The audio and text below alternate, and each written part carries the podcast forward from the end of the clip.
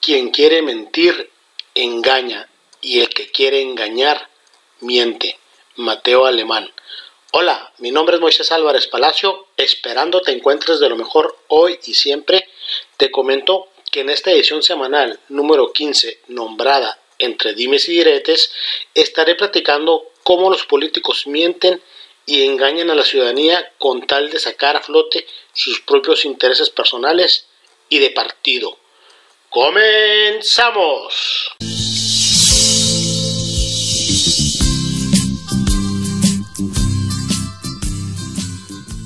Basta ver cualquier noticiero en cualquiera de sus ámbitos, ya sea televisivo, radiofónico, escrito y digital, para enterarse de los malos gobiernos que tenemos, ya sea el federal, los estatales y los municipales.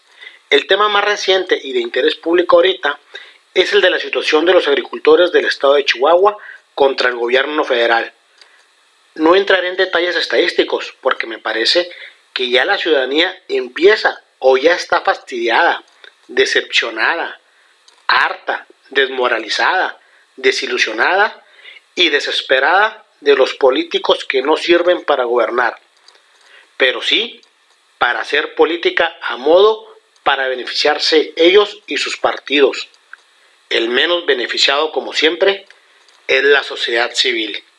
Desafortunadamente o afortunadamente se aproximan elecciones y con ello la sociedad tenemos una de las mejores herramientas para quitar o darle la confianza a tal o cual político. Aunque la verdad, gane quien gane, va a ser más de lo mismo, o peor, porque están cortados con la misma tijera.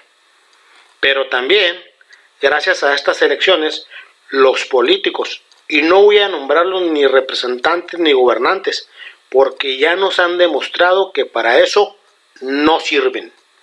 Se aprovechan de este proceso electoral para brindar información a modo y para desprestigiar a la contraparte con tal de generar adeptos para sus partidos políticos. Y lo triste es que esas acciones solo perjudican al pueblo y sus familias.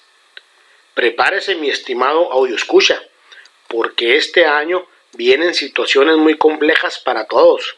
Seguramente la situación económica se va a poner complicada para las familias mexicanas. Eso sí, menos para las familias de estos políticos. A esos no les afecta nada. En el área de la salud no va a haber grandes cambios positivos. La inseguridad va a incrementar al igual que el desempleo. Se aproxima o se está generando una discordia entre el gobierno y la sociedad. Esperemos que prevalezca el diálogo y no la violencia. En cuanto a educación, seguramente van a reducir el presupuesto.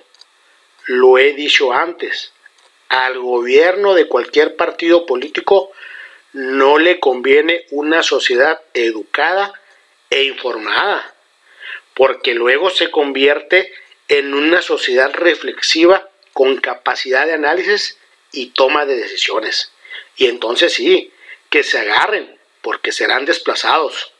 Pero para eso aún falta mucho. Y sigo manifestándolo. Necesitamos generar bases de buenos ciudadanos con nuestros niños, niñas, adolescentes y jóvenes, ya que ellos son los únicos que en un futuro pueden cambiar este país para bien.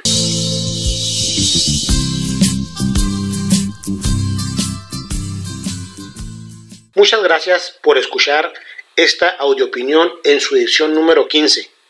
Te mando saludos desde la ciudad de Ojinaga, Chihuahua.